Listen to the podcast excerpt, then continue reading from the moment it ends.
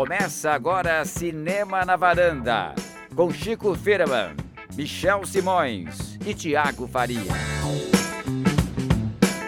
Varandeiros e varandeiros! No Cinema na Varanda, eu sou Michel Simões. Episódio número 234, longas conversas noite adentro. Chico, estamos gravando ó, de noite, então vamos varar a noite batendo papo, é isso? Vamos, vai ser, vai ser o episódio mais longo da história do Cinema na Varanda. Já reservou a noite toda aí pra bater papo de cinema. Promete. Isso, então. a gente combinou que vai conversar a noite toda até o momento em que a gente encontrar algo estranho no ar. Então vai acabar rápido essa conversa, porque algo estranho vai aparecer no ar, viu, Cris? Você não acha? Olha, promete. Temos dois filmes em cartaz aqui hoje na varanda, começando com A Vastidão da Noite, filme que estreou no Prime Video é, na sexta-feira. E depois vamos falar sobre o filme novo do Hong Sang-soo, presença garantida aqui no, no, no, na varanda, vários filmes, depois a gente vai resgatar alguns dos filmes que nós já conversamos aqui. Então a conversa hoje vai passar pela Guerra Fria e chegar até na Coreia do Sul. Vamos começar então com o primeiro filme? A Vastidão da Noite, filme dirigido pelo Andrew Patterson, que é um diretor estreante. É, o filme passou no Festival de Toronto, passou alguns outros festivais até antes, menos conhecidos, mas em Toronto acho que ele ganhou um pouco mais de destaque e agora foi lançado nos streamings. Guerra Fria. Enquanto a cidadezinha está toda no ginásio assistindo ao jogo de basquete do time local, dois jovens ficam intrigados por estranhos sons que captam e começam uma investigação que nunca imaginaram onde poderiam chegar. Chico Firman, onde chegam esses jovens nessa noite? Eles chegam numa, eles chegam numa jornada de do cinema de gênero e remete a muitos filmes né, que a gente acompanhou nos últimos 50 anos, 60 anos, sei lá. E é, chega, acho que, num, num belo exercício de criatividade para um diretor que provavelmente não tinha tanto dinheiro assim, mas tinha umas ideias boas na cabeça. Tiago, eu li algumas entrevistas com o diretor, com o Andrew Patterson, e lista de ideias na cabeça que ele resumiria com 1950, Novo México, branco e preto e, e sci-fi, digamos assim, que é para entrar em spoilers. Você acha que, que você achou desse filme? Você acha do que, que saiu dali dessa conjunção de palavras?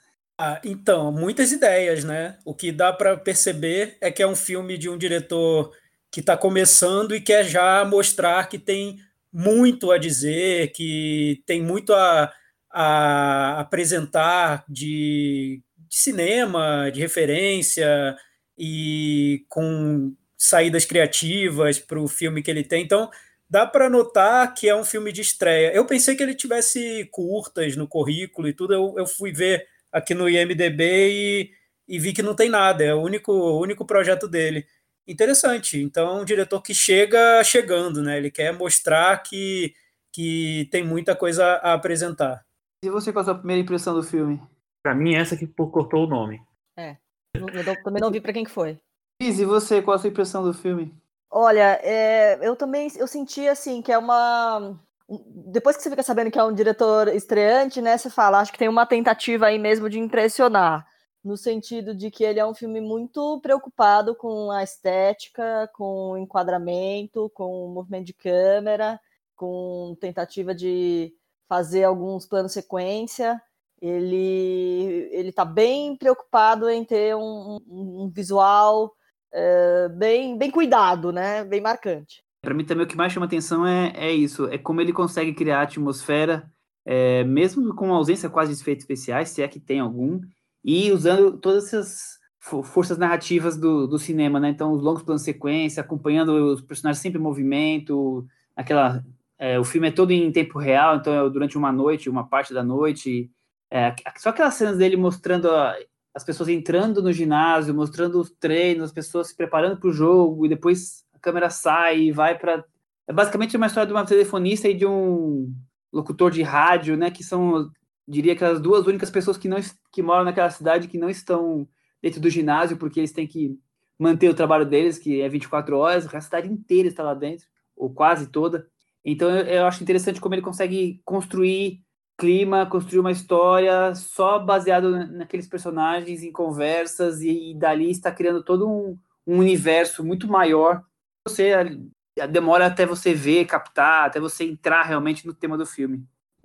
Eu também acho. a Cris falou a história do visual, eu, eu iria além. Eu acho que é um, é um diretor preocupado com a narrativa, em como é, contar uma história da, da, forma mais criativa, narrativamente falando. É, e eu acho que ele, que ele se esforça bastante para que em cada momento do filme tenha uma, um tipo de linguagem, ou quer dizer, um tipo de linguagem na verdade é o filme inteiro, tem um é, é embalado é, esteticamente de uma, de uma maneira meio uniforme. Mas em cada momento você tem, você tem um, algum recurso, né? É, a história dos, dos planos sequências longos, né? O, o movimento de câmera é, nas, nas cenas paradas, muito zoom e in zoom out, assim, saindo da, do, dos personagens é, para dar uma. É, para transformar aquela cena que seria uma cena mais, mais comum, talvez, numa, numa cena mais dinâmica, vamos dizer assim. É, eu estava vendo uma entrevista dele, ele falou que tem 200 milhões de referências, claro, muitas na área da ficção científica, né, que é para onde o filme se encaminha, mas o, é, os dois filmes que ele assistiu antes de ver de, de, fazer esse filme, ele falou que não reviu os outros filmes que são, são referências para ele também, mas os dois filmes que é, ele reviu para poder ver, fazer esse filme foram dois filmes bem surpreendentes. O Zodíaco, que eu acho que tem muito a ver porque tem essa coisa do interior, do sabe do, do da América profunda ali no meio do Zodíaco e, e você percebe nesse filme também. E é um filme com um, um, trabalho de câmera muito muito marcado, né? E o Zodíaco é é, é isso, né? O, é, a fotografia do Zodíaco do Harry Savides, que já morreu, que fez o Elefante também. Então é, é um, um, trabalho muito rico, muito rico. É, e ele fez, viu também o Todos os Homens do Presidente, que é um filme de onde ele tirou a, a ideia de como filmar a sequência do telefonema, que é, tem uma cena no Todos os Homens do Presidente que é basicamente no rosto do Robert Redford, é, quando ele está recebendo, a, segundo ele, a verdade. Então, é mais ou menos o que ele tenta refazer ali ou referenciar ali. Tiago, algo, algo muito importante do filme é o som, né? É, inclusive, ele é o mote para a investigação toda que eles colocam, né? Mas o som é, é o, algo muito crucial. E fora isso, tem, acho que ele fala muito nas entrevistas sobre o David Fincher. É, o Chico levantou aqui o Zodíaco, que foi um dos filmes que ele viu, mas ele fala muito de gostar de assistir os making-offs de rede social para entender como é que foi feita a cena. Você consegue ver David Fincher, essa coisa do som? O que, que você vê dessa miscelânea toda? Consigo, consigo sim. Dá para ver que é um diretor muito aplicado, né? É, às vezes parece para mim que o filme é um projeto de conclusão de curso. Ele quer mostrar todas as técnicas que ele sabe, tudo que ele aprendeu. Tem, dá para ver muita coisa do, do Fincher, principalmente nessa montagem mais precisa, né? Aquela quase quase é, quase montagem com toque mesmo, né? Sem nenhuma aresta, tudo muito muito perfeitinho, tudo muito bonito, é, bem fotografado e aqueles planos longos. É, eu, eu às, às, vezes me incomoda um pouco desses filmes de, de diretores que querem mostrar tudo que eles sabem é que às vezes esse excesso de, de exibicionismo acaba soterrando a trama, né? Quando tem uma trama, personagens, o sentido do filme, o, a, o que, onde ele quer chegar, o que ele quer dizer, e, e quando tudo isso é muito forte, o, é mais fácil não ser soterrado, o filme não ser soterrado pelos malabarismos do diretor. Nesse caso, eu acho que não acontece, acho que o filme é soterrado sim, mas é bonito, é, é tecnicamente interessante, como um exercício de cinema. Mas, sinceramente, eu saio do filme é, me interessando mais pelas técnicas que ele usou que pelo filme em si. O filme não, não, não me surpreende tanto, não. O Thiago, nisso que você está falando, soterrado, tem alguns momentos ali que eu tive exatamente essa sensação em relação ao som, porque a gente está tentando ouvir um som estranho que os dois personagens encontraram, um ruído, e toca trilha junto. Tá tocando trilha junto. E eu falo, gente, é o som, é a trilha, o que, que a gente está tentando buscar aqui? Eu, eu demorei um pouco para entender qual era o som até nesse, nesse momento. É, então eu acho que tem isso também. Tem uma abertura muito longa, na minha opinião, para tentar situar quem são aqueles personagens, quem é, qual é aquele cenário. Um, um, para mim, um preâmbulo meio assim, que eu resumiria, assim. Eu, eu facilmente começaria o filme no dentro do, da, do sistema de telefonia lá, no, naquele as telefonistas ali com a menina. Cortaria direto para lá.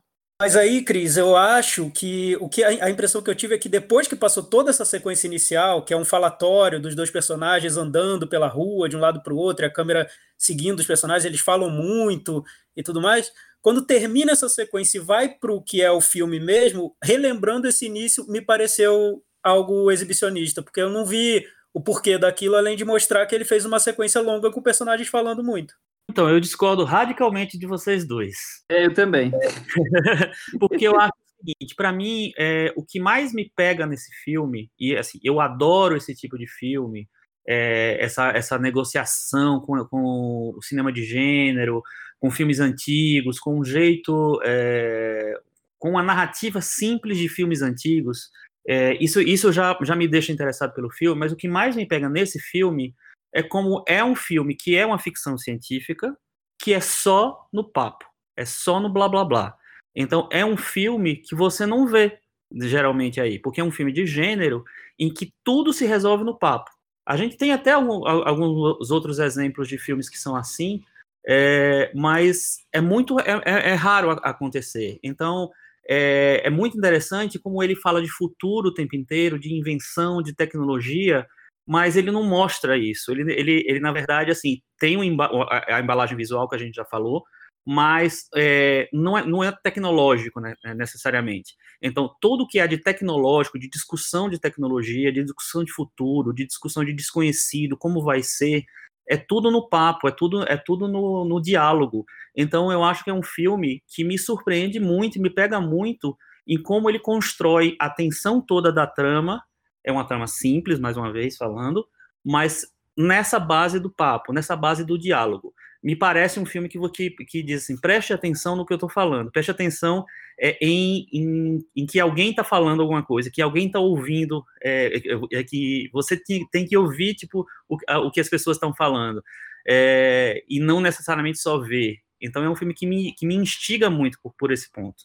Minha leitura a mesma que você, Chico, é o filme que me instiga, que me e faz ficar curioso do que, que vai acontecer, muito mais porque ele está criando de atmosfera e com isso é, eu não sei é, o que, que vai, o, assim, o que é verdade, o que não é, é, pode ser que seja um monte de lunático inventando histórias, quer dizer, o filme vai me transportando para um universo que devagarzinho ele não tem um final aberto, ele tem um final fechado, então a, o, final, o final me entrega o que ele realmente era, mas até lá ele vai só me instigando, me, me deixando cada vez mais é, é, intrigado por onde esse filme vai levar, o que está acontecendo, por que, que, os personagens estão tão fascinados por um som que aí eu concordo com a Cris, no, no, talvez não seja tão bem trabalhado assim, o som talvez não crie uma atmosfera que o resto do filme consegue trazer com todos esses diálogos, com todo esse clima de os planos sequências, de cenas sem cortes e tudo mais. Eu concordo, que eu esqueci de falar isso eu, eu, acho que todo o problema da narrativa é que eu não me envolvi com o barulho. O barulho, eu queria um, um barulho, não um barulhinho, entendeu? Aquele barulhinho, se alguém virar e falar para mim, não, é uma obra de um prédio hipster aqui do lado, que não pode parar tal, eu ia acreditar. É, eu, eu, eu, acho que o som é, é, o que devia ser mais importante, talvez um dos elementos mais importantes, e acaba sendo um, elemento fraco, mas o, todo o entorno me, me agrada e, e me deixa dentro da, desse clima, dessa essa coisa de, de não entender quem são aqueles personagens, mas entender que contexto que eles estão, entender o que contexto que está o, o, mundo, tanto aquela região ali de Novo México que quem acompanha ficção científica sabe que tem algo ali é, misterioso, digamos assim, e como ele faz tudo isso acontecer, mesmo sendo um filme de, de estreante. Então isso me, me surpreende, me deixa intrigado. É, me impressionou ser um filme de um diretor estreante e, e, e não só ter esse cuidado referências e, esse cuidado estético, mas em ele, em ele eleger o diálogo, né, o texto, como o principal é, condutor para atenção para a trama do filme, né, como um todo, assim. Então isso aquela coisa, aquela coisa da escuridão, eles estão sempre de, de óculos, é nem consigo identificar tão bem o rosto deles, porque acaba sendo não tão importante quem eles são, é, muito mais o que está acontecendo e o interesse deles do, de desvendar aquilo, ir atrás, e aí as conversas, e aí a coisa pelo, por telefone, pelo rádio, quer dizer, no final das contas, se funde a profissão deles com as possibilidades de investigação que o filme traz. Então, eu acho curioso que é, no filme que seja o som, o, a pista, tem um radialista e uma telefonista como os dois possíveis investigadores. Então, eu acho curioso como ele faz tudo isso. Bem. Mas, Michel, o... só uma pergunta para você. Eu sei qual vai ser a resposta, mas sem querer dar spoiler, você, tendo ficado muito instigado pelo filme, você gostou da, de onde ele chega, da conclusão dele? Gostei. Gostei achei, interessante, porque é como se eles estivessem procurando uma coisa, e aquela coisa fala, você tá me procurando, então eu vou, eu, eu vou te entregar o que você está procurando. E aí, é, talvez eles nem fossem, digamos assim, é, um alvo do que, do que estava se passando naquele, naquele ambiente, acaba se tornando de tanta procura. Quer dizer, de estar tá sendo monitorado, de estar tá indo buscar, alguma coisa do tipo. Claro que eu estou falando um pouco de spoiler, mas quem não viu não vai entender muito, mas quem viu vai perceber que eu estou entregando. É, não, eu, eu concordo com o Michel, assim, você já sabe que a, a, minha opinião, né, você deduziu, né, Tiago, não sei de onde, mas tudo bem. não, tô brincando, não, mas é, o que eu falo é o seguinte, assim, é, logo com, muito, com muitos filmes que eu gosto, que eu já falei aqui várias vezes. Acho que é um filme em que ele é, é ele é milimetrica, milimetricamente calculado é, visualmente, no texto, na, no crescimento da atenção. É, eu acho que ele tem essa, essa, essa preocupação com vários aspectos, menos com o som, concordo com a Cris. É, mas, e, mas assim, é um filme que em nenhum momento ele deixa de abraçar o gênero. E eu acho que o final é o abraço final no gênero, sem aglomeração. Mas. É... Naquela época podia. Naquela época podia. E eu acho que isso também dialoga com os filmes que ele referencia. É, os filmes de gênero dos anos 50. É, ele localiza o, a história nos anos 50, numa, na época do, da Guerra Fria, na época do, do cinema de ficção científica, que era é, usado como uma, uma metáfora para invasão soviética, para a invasão comunista. Eu acho que o filme também fala, fala isso, é, é, como a gente é, trabalha com, essa, com essas percepções que estão por aí já. Então, tem um determinado momento em que o, o, menino fala assim: ah, devem ser os soviéticos e tal.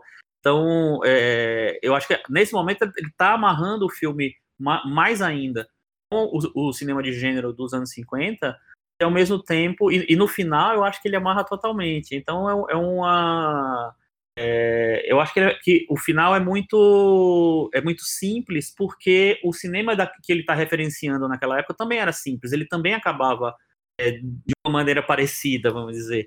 É, não eram filmes, filmes que tinham grandes reflexões. Ele não quer fazer também, acho que um filme com grandes reflexões. Eu acho que ele quer, quer fazer um cinema de gênero que mudou muito, né? Um, um, um filme de um gênero que mudou muito ao longo do tempo. É isso ouviram isso? Eu ouvi, tá horrível o, o, o, som. Esse som aí deu mais medo que o som do radinho, porque o som do radinho tava tocando uma música. Eu senti, eu senti acho que rolou uma invasão aqui. o, o Fredo arranhando a porta. Meu Deus do céu. O meu ficou mudo, eu perdi esse som maravilhoso. Gente, que negócio horroroso. Aff. Mas então, eu, eu acho que tem esse, que, esse diálogo com, com os, os filmes de gênero, e aí é interessante porque o, o, eu, quando assisti ao filme, eu assisti como um produto específico. nem pensei que ele estaria fazendo várias, várias referências muito específicas. E aí depois que alguém, inclusive o nosso ouvinte, o Akira Kie, não sei como é que fala o nome do Akira, depois ele me fala. É, ele falou assim: Ah, eu fiquei procurando os easter eggs. Eu tô assim, ah, meu Deus, tem easter eggs, eu não vi nenhum, né? Mas vamos lá. então, tem vários, tem vários, assim, que, que são pra nerd mesmo, que, que é, vai atrás dessas coisas e tal. Tem várias referências, tem um. Tem. Posso falar uma? Pode. Ah, uma só, que é, que é, que, é, mais simples e eu acho que é a mais, a mais óbvia de todas. O nome da rádio que, a que o cara trabalha é WOTW, que é a sigla de War of the Worlds Guerra dos Mundos. É, e ali, ele vai dando várias pistas ali do, do, do que é o filme, e para quem não, não sabe, não conhece a, o plot, a sinopse, enfim. É, então, assim, tem vários momentos, várias coisinhas mínimas que ele vai, vai colocando ali. Então, é um filme que, para mim, ele funciona tanto na, na, na, maneira criativa que eu vejo, de como ele constrói a narrativa, né, com base no diálogo, mas base também na, na no visual, na estética, na, na linguagem mesmo, é, com a referência aos filmes dos anos 50. É, e me surpreende muito o fato de ele ser um diretor estreante. E eu, eu, o Thiago falou assim, é um diretor que foi procurar os curtas e tal. E realmente, assim, eu também fiz isso. E ele é um diretor que ele começou com esse filme. Ele não tem nada antes, nenhum, nenhum curto. Pelo menos não está no IMDb. Se tiver, deve ser muito secreto. É, eu li que ele, ele participou de filmagens de publicitárias, mas ele nem é assim, é assistente, sabe? Ele é, fazia parte da equipe, não era que. Não pode chamar ele publicitário, sabe? Era muito mais alguém que ajudava na equipe ali, alguma, alguma função técnica. Então, para mim, eu acho que é um, é um, um diretor que ele conseguiu é, captar esse mistério, esse clima de mistério e construir ele de uma maneira que eu não esperava. Então, para mim, funcionou bastante o filme.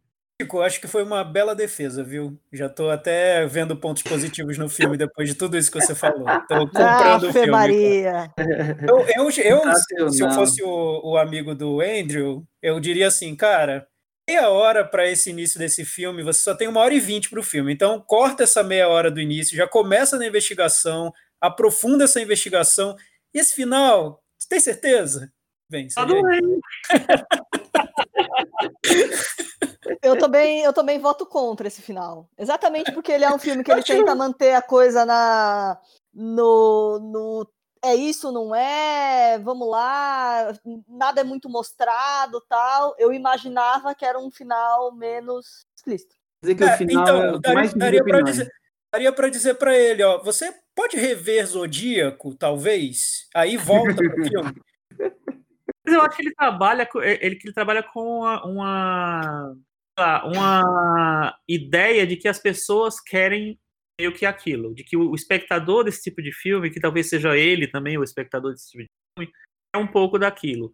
Pra Concordo, mim, que a pessoa que a pessoa acha que se não, não tem um, um, um fanservice que se não aparecer, não concretizou. Mas eu acho que, sim, para mim não funciona. Ah, Cris, e você agora falou uma coisa que me fez pensar, viu? Será que o filme não me incomoda por ser um grande fanservice? Pode ser, pode ser, pode ser. E é um fanservice. Hoje eu, tô, hoje eu tô me levando por vocês, viu? Esses easter eggs que você tá falando, Chico, ele quis dizer. Isso, isso, exatamente. Assim, é, você. O filme você... todo construído pra quem é fã desse tipo de filme e tudo mais. Não, Thiago, mas você tá sabendo dos easter eggs porque eu tô falando, mano. mas se ele escondeu lá, foi pra, por algum motivo. Não, eu sei, não, tudo bem, mas o que eu falo é o seguinte, assim, por exemplo, eu quando fui ver o filme, eu, eu, é, eu nem sabia desse, da existência desse filme. Depois eu fui ver, ele até foi indicado para uma, uma categoria que tem no Spirit Awards, né, o prêmio do cinema independente, de primeiro roteiro. Eles têm lá o, o filme de estreia e também tem o roteirista de estreia, eles, eles premiam também. E ele está indicado na, na categoria de roteiro.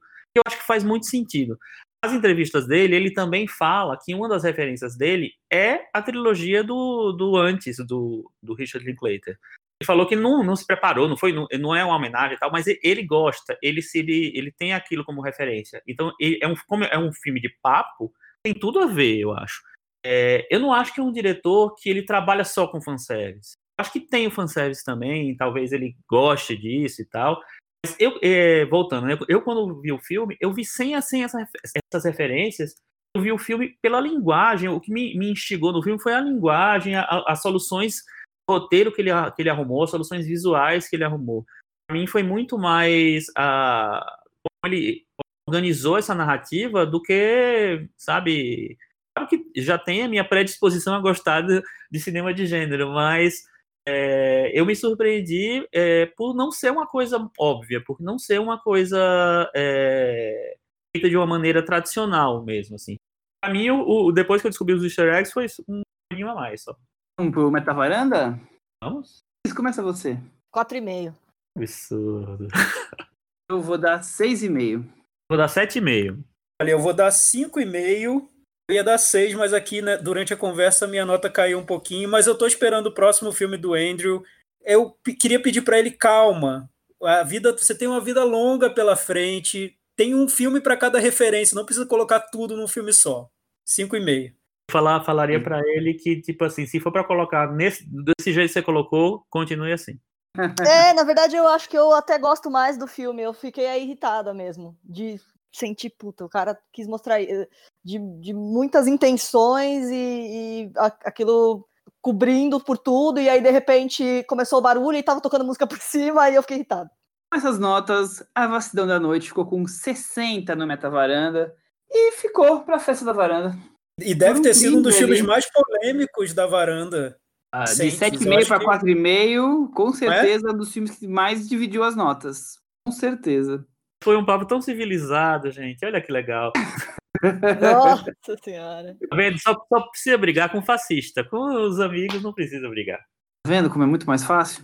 Vamos partir para o próximo assunto da, do episódio de hoje. E vamos para o nosso momento Belas Artes à la carte. Vamos fazer hoje um pouco mais caprichado esse momento hoje, porque tem filme do Sang-Soo na área, então resolvemos falar do nosso stream parceiro, é, o Serviço do Belas Artes à la carte, com assinatura aí de R$ 9,90 e filmes que toda semana nós estamos aqui destacando. Então já destacamos filmes como Semana Passada foi a Aventura, como Papai Saiu em Viagem de Negócios, é, O Gosto dos Outros, Conto de Verão. Toda semana estamos aqui com, destacando um filme do, do cardápio que o Alacarte oferece. E hoje teve uma estreia, então um super lançamento que é fora da, do cardápio, tem um valor de R$ 7,90 para quem quiser assistir.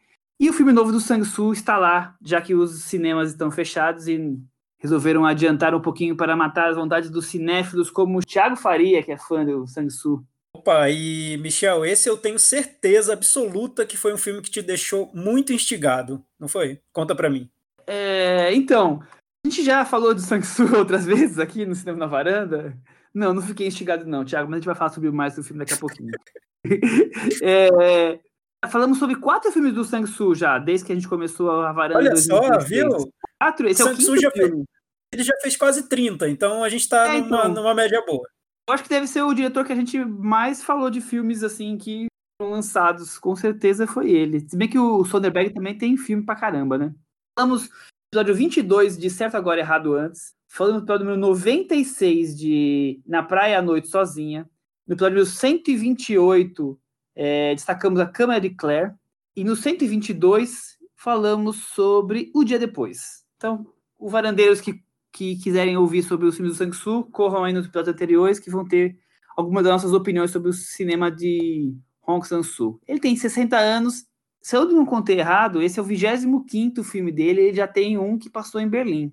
Seis longas. E a sinopse é, num hotel às margens do rio Han, hospedados um poeta que, que acredita estar morrendo e recebe a visita dos seus filhos, e uma jovem que tenta curar uma desilusão amorosa com sua amiga. Queria a opinião do nosso especialista em Sang-soo, Thiago Faria. Uma palavra. Maravilhoso. Duas palavras. Brilhante, maravilhoso, emocionante. Enfim, é, você está perguntando para a pessoa errada, Michel. Você quer ouvir o quê? Eu só, só, quero, só gosto. Quero ouvir elogios, quero ouvir que ele é maravilhoso. Ouvir saudação a Sang-Soo. Então, vamos lá. Então, esse filme, Hotel As Margens do Rio, eu vi na Mostra de São Paulo e foi uma mostra que exibiu também o filme Grass, do Sang-Soo pelo se não me falha a memória. Passou esses dois filmes na programação.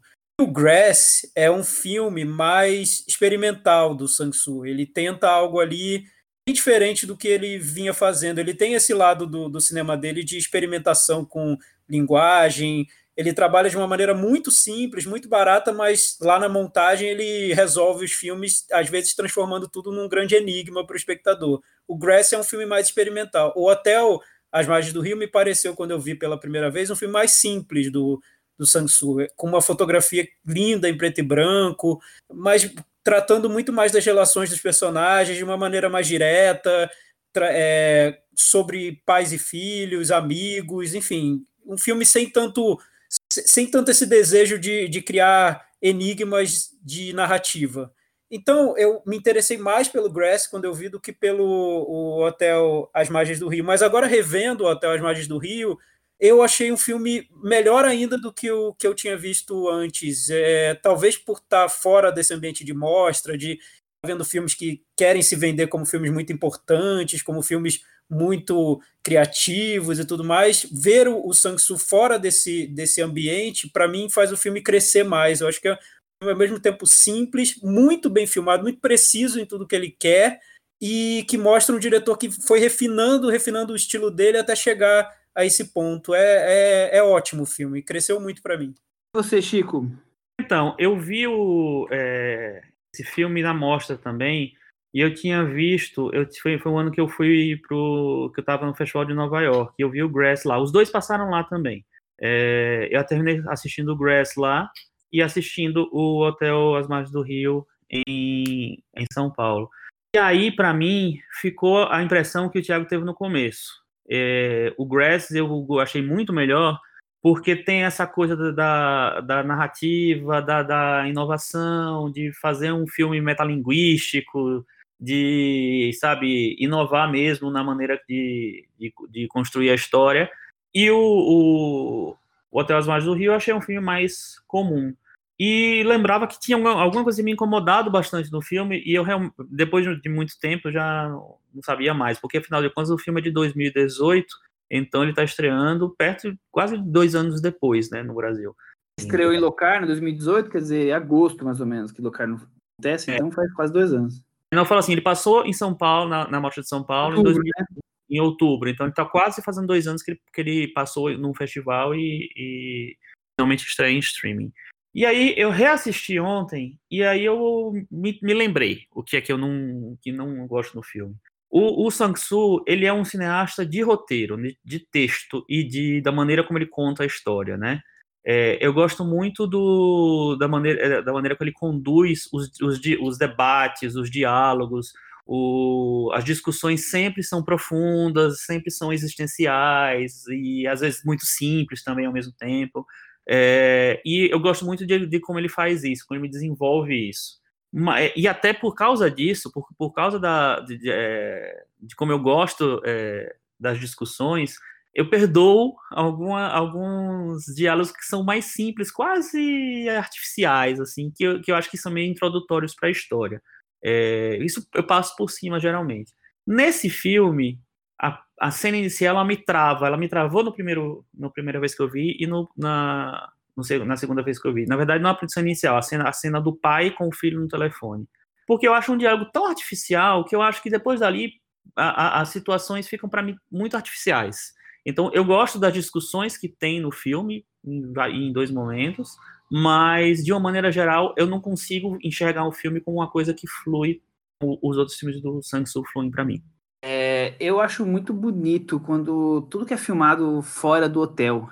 Então a, a neve, é, a, a, sensação que você tem de, de, solidão, de isolamento. Afinal, nós temos dois personagens, é, a menina e o, o, poeta, que estão se de alguma forma se refugiando no hotel, né?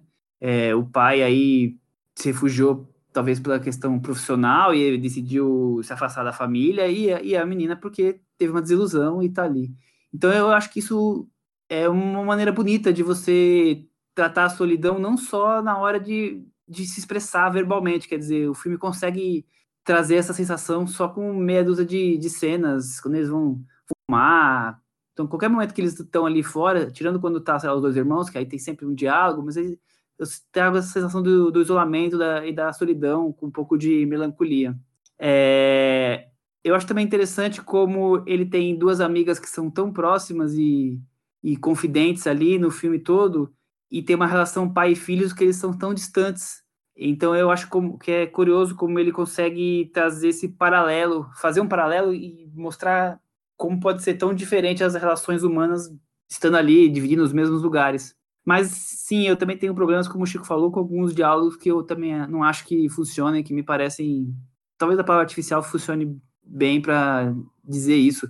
Mas eu já, eu já, tenho uma questão com o, filme, o cinema do Sanguessuga, eu já falo também como do Romé, que não é um cinema que me faz embarcar e, e que eu me apaixono e fico assim vidrado como o Thiago é, como o Thiago sente, por exemplo. Eu acho que a gente tem essa diferença nessa questão de, desses tipos de filme.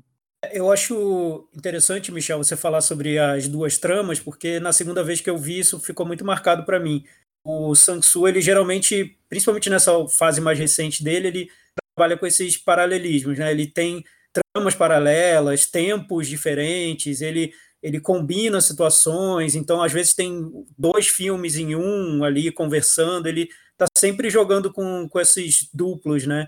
E nesse filme você tem um hotel, um quarto você tem essas duas mulheres, as amigas, né? No outro você tem esse poeta que vai encontrar os dois filhos no, no restaurante do hotel. Então são situa situa situações muito simples. Parece que no filme inteiro o, o Sang-soo não vai ceder a, esse, a essa experimentação narrativa mais clara, como acontece no Grass, por exemplo, e em vários outros filmes dele. Então fica parecendo um filme muito, muito mais sobre as relações daquele, entre aqueles personagens. Existe esse sentimento de melancolia, claro, no filme, mas eu acho que de resto não dá para definir exatamente se é, se é só solidão, se é mais sobre como aqueles filhos veem o pai, como o pai quer reencontrar os filhos, mas até certo ponto, então o pai está sempre desaparecendo, está sempre indo para outro canto do hotel, sempre deixando os filhos, filhos sozinhos, marcando e não encontrando. Então é uma relação difícil que se manifesta não nos diálogos, mas, mas nas ações dos personagens, né?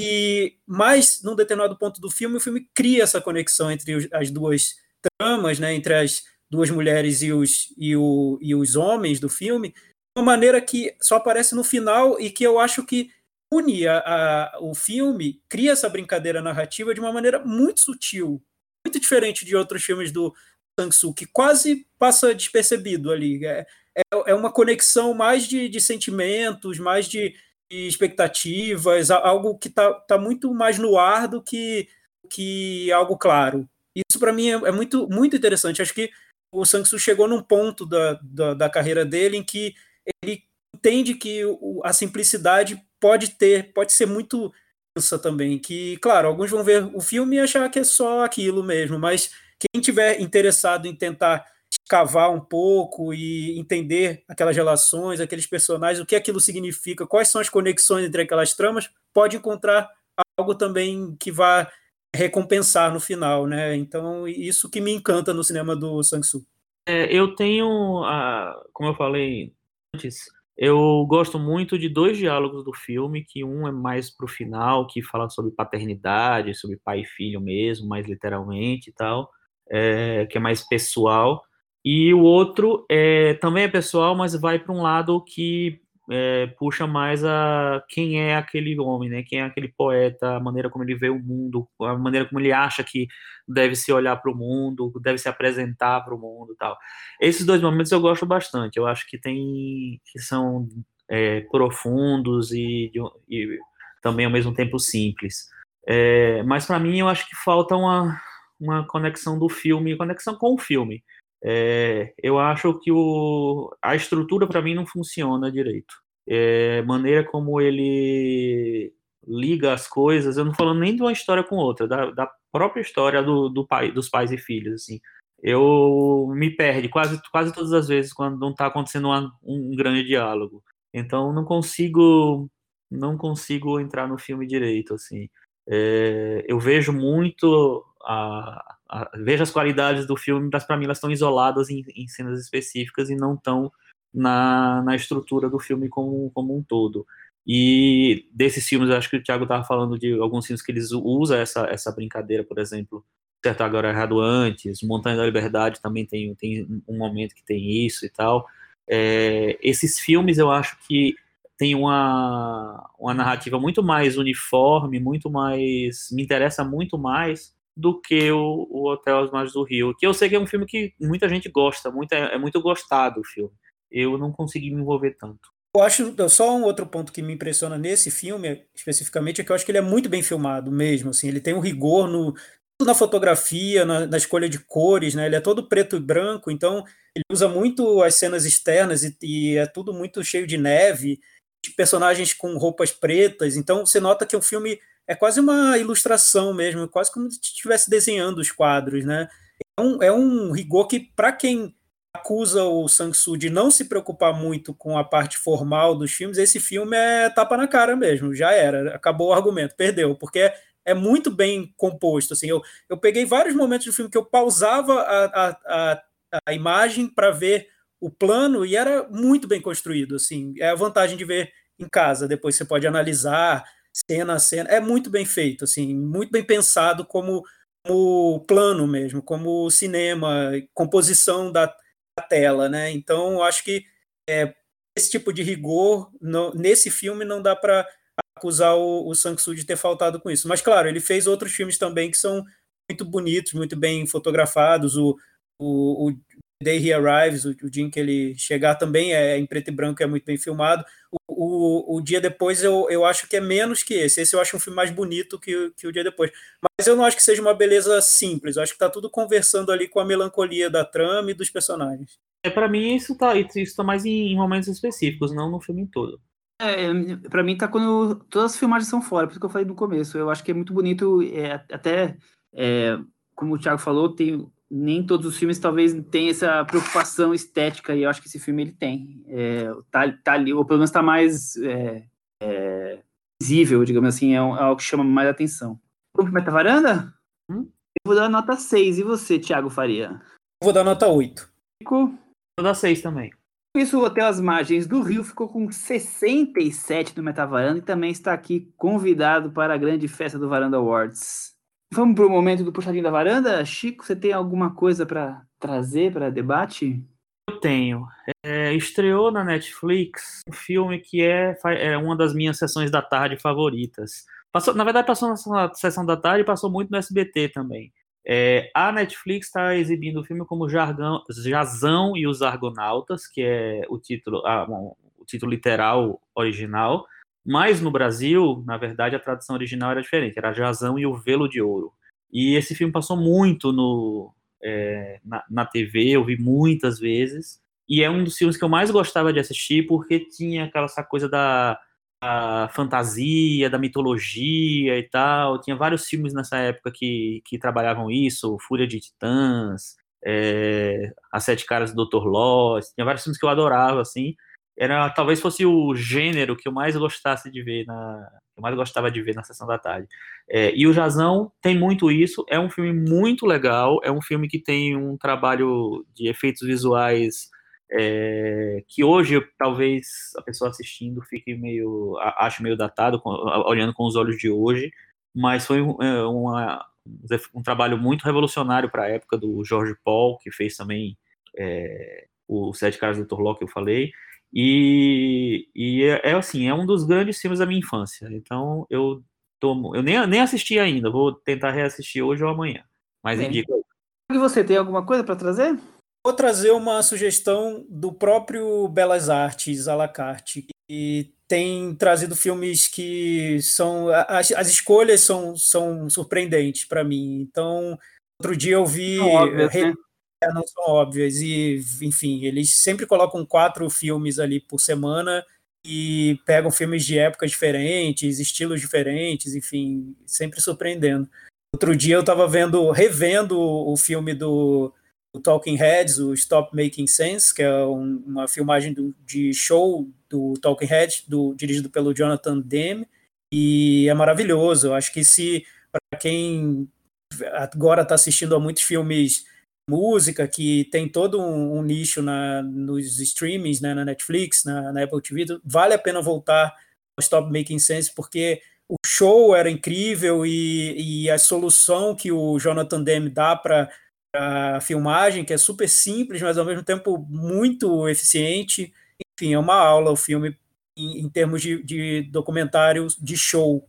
Mais um filme que me surpreendeu, que eu não tinha visto e que está lá no Belas Artes, é um filme do Pasolini, que ele dirigiu em 66, chamado Gaviões e Passarinhos, que é um daqueles momentos de total liberdade do Pasolini, antes dele se tornar muito abstrato até, e muito mais provocativo, mas é, então é um filme também muito em preto e branco, muito bem filmado, rigor é, é, estilístico total e ao mesmo tempo com uma liberdade narrativa incrível assim é tu, tudo é possível dentro do, do filme de corvo falante a enfim conto de fada conto religioso, enfim, piada idiota, tá tudo dentro desse filme com uma liberdade enorme. Concorreu no Festival de Cannes e eu imagino a reação que ele deve ter provocado. Vale ver, vale assistir no, no Belas Artes à la carte. Fora que Pasolini com Totó é bem interessante a combinação, né? Assim, e, e, um destaque desse filme absoluto é a sequência de créditos iniciais, que é uma música do Ennio Morricone, que ele fez para o filme, que é, na verdade são os créditos cantados. Eles cantam o nome do diretor, dos atores, dizem que o diretor arriscou a reputação dele fazendo o filme, que o produtor arriscou o dinheiro, enfim, é, é, já é uma abertura incrível. Valeria pela abertura, nem precisaria do resto do filme. E você tem alguma recomendação para debater? Bom, é, no, agora em junho deve estrear um novo filme do Spike Lee na Netflix, o destacamento Blood. Com certeza deve ser tema aqui da varanda, então eu acho que é um ótimo momento para rever o filme anterior dele, Infiltrado na Clã, que traz ótimas explicações e um ótimo panorama de algumas coisas que nós estamos vivendo agora. Está disponível no streaming no Telecine Play. Brasil, Estados Unidos, vários países estão aí contra o racismo e a gente também vai preparar alguma pauta ligada a isso quando estrear o filme do Spike Lee, certo, varandeiros? Eu vou só destacar, muita gente perguntou se tinha algum filme, alguma recomendação daquele festival We Are One, The Global Film Festival, que é aquela junção de vários festivais, Cannes, Veneza, Berlim, que está passando no YouTube. É, eu fui ler com um pouco mais de calma, porque inicialmente parecia ser aquela coisa, pega uns filmes mais desconhecidos, joga lá, né, e, e, e eu fui ver, é, me surpreendeu um pouco, só tem só 34 longas, é muito curta, então é, eles deram mais espaço para curta-metragem, mas tem filmes muito antigos, então talvez quem for atrás, eu, eu não tenho nenhum que eu possa indicar, porque eu não vi. Eu só vi um filme que eu vi, inclusive, hoje, que é o filme alemão é, Ticket of No Return, que eu achei bem interessante, um, um filme meio comédia dramática, meio humor negro, meio pitadas de David Lynch sobre uma mulher que resolve viver, sei lá, a, a base de álcool o resto da vida e acontece mil coisas com ela em Berlim.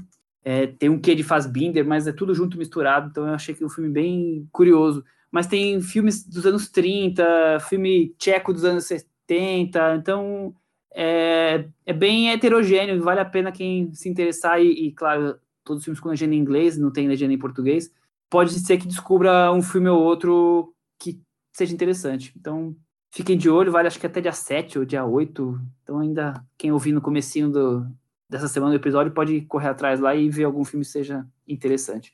Vamos para aquele momento, Chico? Vamos, cantinho do ouvinte.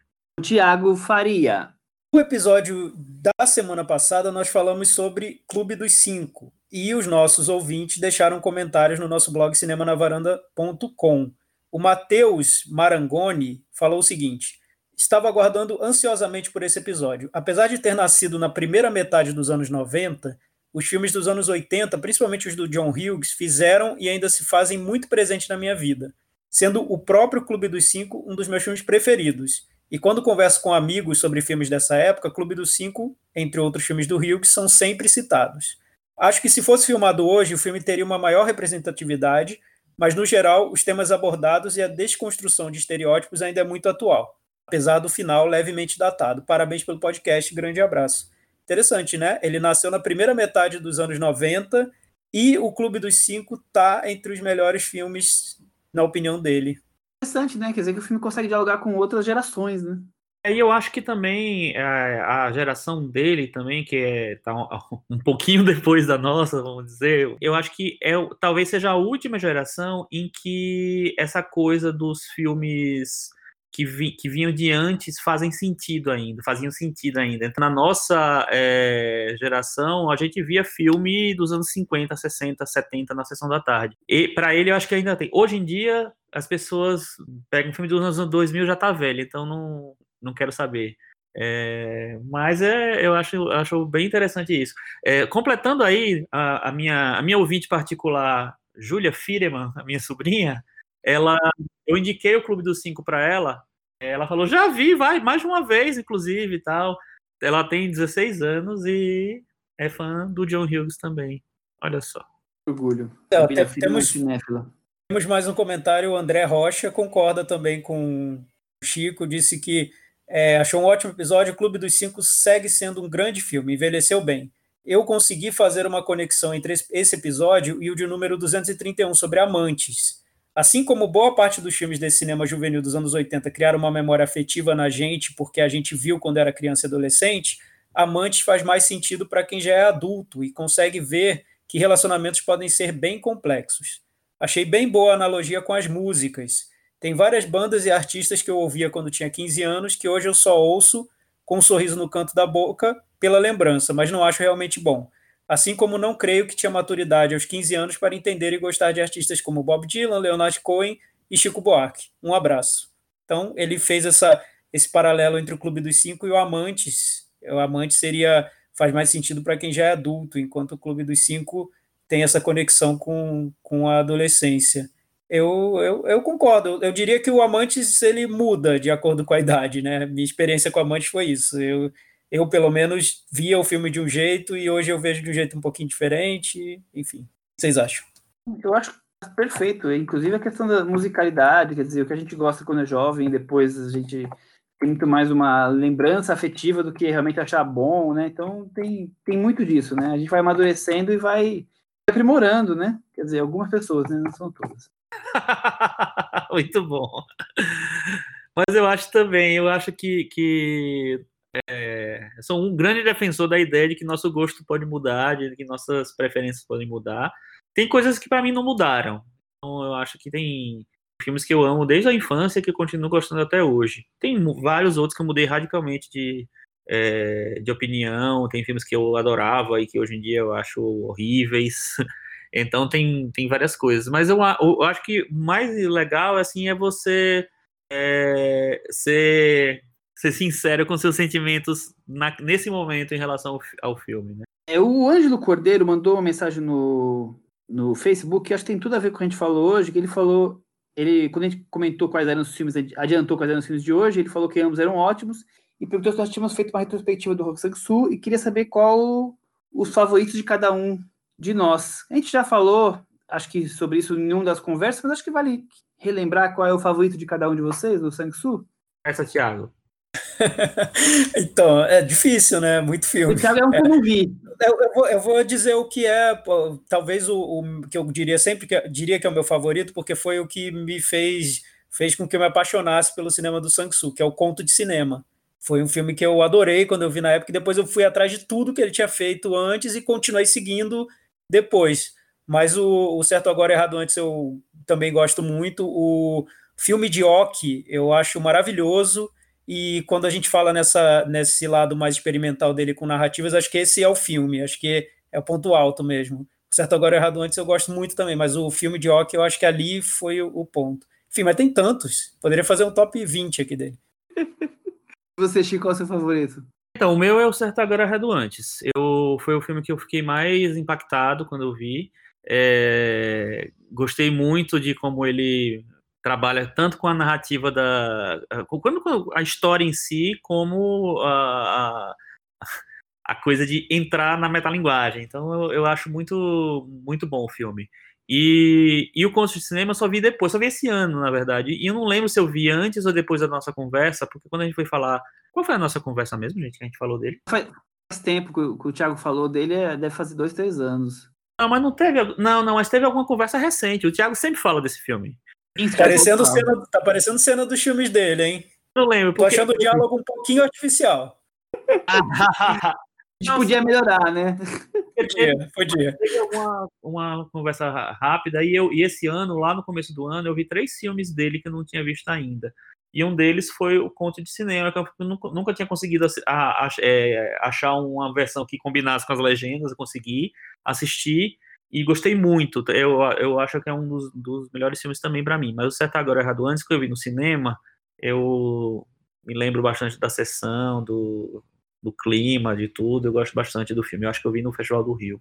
Meu favorito é o Ha Ha Ha, que é o primeiro filme que eu vi dele. É, achei bem divertido, curioso. E ali era o, pra mim era o pontapé inicial, né? Depois que eu fui descobrindo as manias, as as obsessões e o estilo dele. Então foi o filme que me, me agradou mais, é o Hahaha.